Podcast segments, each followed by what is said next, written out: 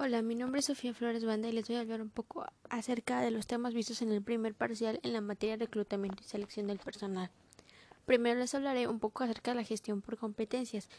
Este es un modelo que nos permite alinear el capital intelectual y la definición es que es un modelo de gestión por competencias tiene la capacidad de una organización de atraer, desarrollar y mantener el talento humano, todo esto mediante una alineación consistente de los sistemas en base a las capacidades aprendizaje, crítica, decisión, negociación interpersonal, análisis, relación, etc. Y todo esto parte a partir del análisis del puesto. El objetivo es darle a la organización un estilo de dirección gerencial donde el talento humano se desarrolle integralmente de forma efectiva. Las cualidades de este es que son características permanentes de las personas. Todo esto se pone de manifiesto cuando se ejecuta una tarea o se realiza un trabajo. Tiene relación causal con el rendimiento laboral y pueden ser generalizados a más de una actividad. Les hablaré un poco acerca de la implantación del sistema de gestión por competencias. Es un sistema que busca aumentar la contribución de cada empleado a la generación de valor de la empresa, todo esto a partir de la definición de un perfil por competencias y de posiciones dentro del perfil donde los momentos laborales entre la empresa y sus empleados existen. Las etapas de este son la sensibilización, el análisis de puestos, definición de perfil de competencias requeridas, evaluación sistemática y redefinición de los perfiles.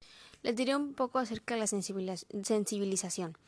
Como primer paso es dar a conocer el sistema a los directivos, gerentes y demás colaboradores. Después es entrenarlos en el uso del sistema. Después es definir la metodología a utilizar según las necesidades de la organización. Como cuarto es realizar la capacitación en los aspectos básicos del sistema y el quinto es definir la metodología de cómo será evaluado el mismo. Les hablaré un poco acerca de qué es un administrador. Un administrador de empresas es un profesional que obtiene resultados a través del correcto funcionamiento de todas las partes de un negocio. Y ahora algo acerca de los pedagogos. Una de las principales funciones de un pedagogo es la de ayudar y orientar a los individuos a los que se ofrecen nuestros servicios, aunque no únicamente nos referimos a la pedagogía escolar, sino que también puede intervenir en pedagogía social y pedagogía de las empresas. El pedagogo realiza la planificación, la gestión, la evaluación de intervenciones en el ámbito educativo y formativo dirigidas a la persona, familia, al grupo o a la comunidad en general. Ahora un poco acerca de qué es un psicólogo. El psicólogo es el especialista que se encarga de analizar el proceso cognitivo, afectivo y conductual de los pacientes con enfermedades cuyos síntomas son mentales, emocionales o del comportamiento que pueden tener o no tener una causa biológica reconocible. Les hablaré un poco acerca de los tres modelos. Empecemos por el modelo tradicional. La selección se realiza mediante tres elementos o herramientas como son hoja de vida, entrevista y referencias.